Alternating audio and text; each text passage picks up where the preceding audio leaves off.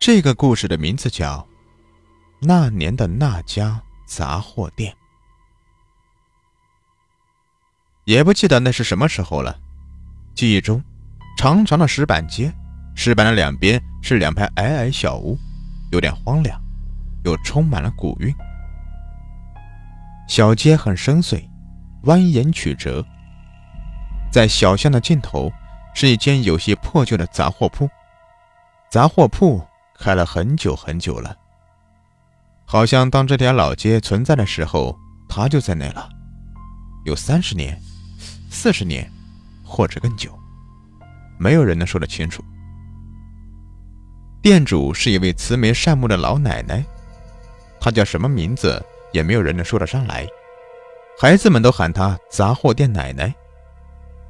奶奶从来没有和别人提过她的家人，也没有见过他的家里有过任何的访客。奶奶好像从来没有年轻过，也从来没有变得更加苍老。她的外貌仿佛也从来没有变过。哪怕当年初次见到她的孩童已经长大成人，她也依旧是那副模样。小巷很少会有外人到来，所以杂货店的生意或许也不尽如意。不过老奶奶似乎并不在意这些，杂货店也只是可有可无的打理着，邻里之间也不甚计较，小巷里的居民也都很尊敬杂货店的奶奶。奶奶也的确很老了，精力似乎也有些跟不上了。每到下午乃至傍晚，她都会搬张藤椅坐在杂货店门口，任由阳光照耀在自己身上。有些迷蒙的睡去，阳光洒在藤椅上，把老奶奶和周围的全部都染成了淡淡的黄色。没有声息，老奶奶好像已经不存在了一般。她的身边总是放着一个小茶几，茶几上总是放着一个小碟子，碟子里或多或少的装着花生、瓜子之类的零食。碟子旁边是一个同样老旧的收音机。收音机偶尔会收到一两个信号，播放着小喇叭之类的频道，吸引附近的孩童去听听故事、买点东西。大多数时候，收音机里面只是传出来沙沙沙的忙音。就这样，不知道过了多久，奶奶似乎越活越年轻了，甚至本来有些沧桑的白发中都出现了一些黑丝，精神也变得越来越好。当她坐在藤椅上的时候，每当有人路过，他也总能发现，并且睁开眼睛，冲对方笑笑。宝宝，要吃糖吗？才进来的椰子糖。这是奶奶第一次和我说话，她的手上拿着一颗用油纸卷起来的糖果，脸上挂满了笑容。她褶皱的皮肤叠成一层层的挂在脸上，把眼睛都挤得变了形，黑洞洞的眼珠。看不见多少眼白，让我莫名的感到恐惧。那种奇怪的感觉，到现在我还都依稀记得。我没有搭话，只是向后退了几步，眼光注视他，摇摇头。老奶奶继续笑着，然后拨开了手上的糖，放进了自己的嘴里，接着嘴里发出了咯嘣咯嘣的声响，就像是在嚼脆骨一样。我赶紧跑开了。我记不清当时是多大年龄了，可是那个老奶奶让我从心里感到恐惧。虽然她一直笑着，后来又不知道过了多久，或许是一年，也可能是几个月。反正对于我当时那个年龄，对时间没有什么概念。有一次，我和一群小伙伴一起在巷子里到处跑着玩，突然一个小朋友提议道。我们去找杂货店奶奶玩吧，她那里有广播，可以听故事。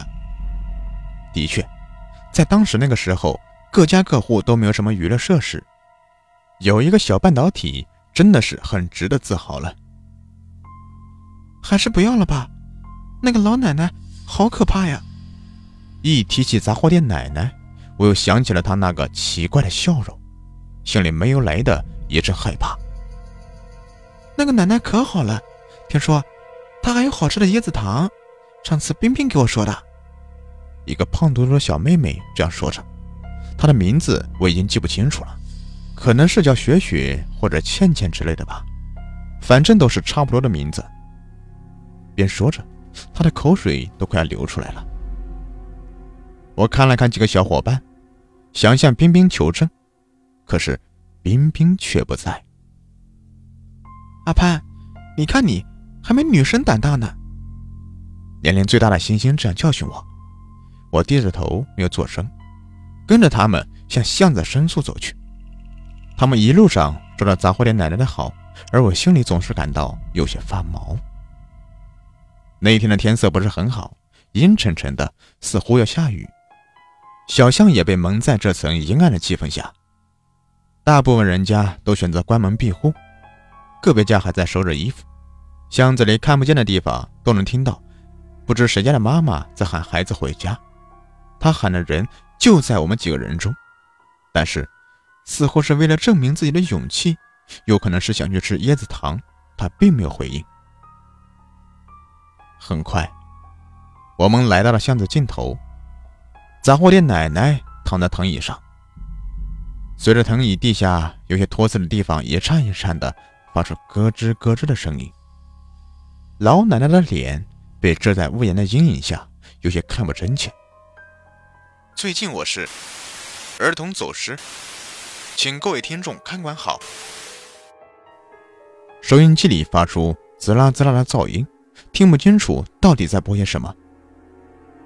杂货店奶奶，星星带头喊着，我躲在最后面，从他们背后偷偷看着老奶奶，生怕被她发现。杂货店奶奶听到了声音，慢慢睁开眼睛，她黑漆漆的眼珠。在阴影里发出淡淡的光芒，好像猫的瞳孔。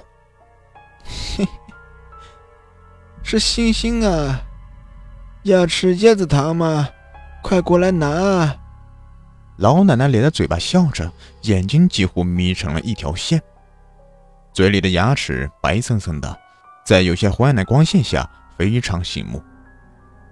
他伸出手，从旁边小茶几上捏起了几个东西。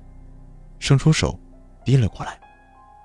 他的笑声听起来就像风声一样，有些刺耳。谢谢奶奶。星星带头就跑了过去，其他几个孩子一看也是跟了过去。我站在原地，没敢动，静静的看着他们。突然，那个小女孩就哇的一声哭了起来，将手中的糖丢在地上。我偷偷瞅了一眼。那地上哪里是块糖呢？分明是一截手指，手指断裂的地方还在流出森森的血迹。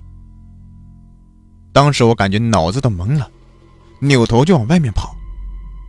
哭声和老奶奶的笑声离我也越来越远。回到家我就病了，发了几天的烧。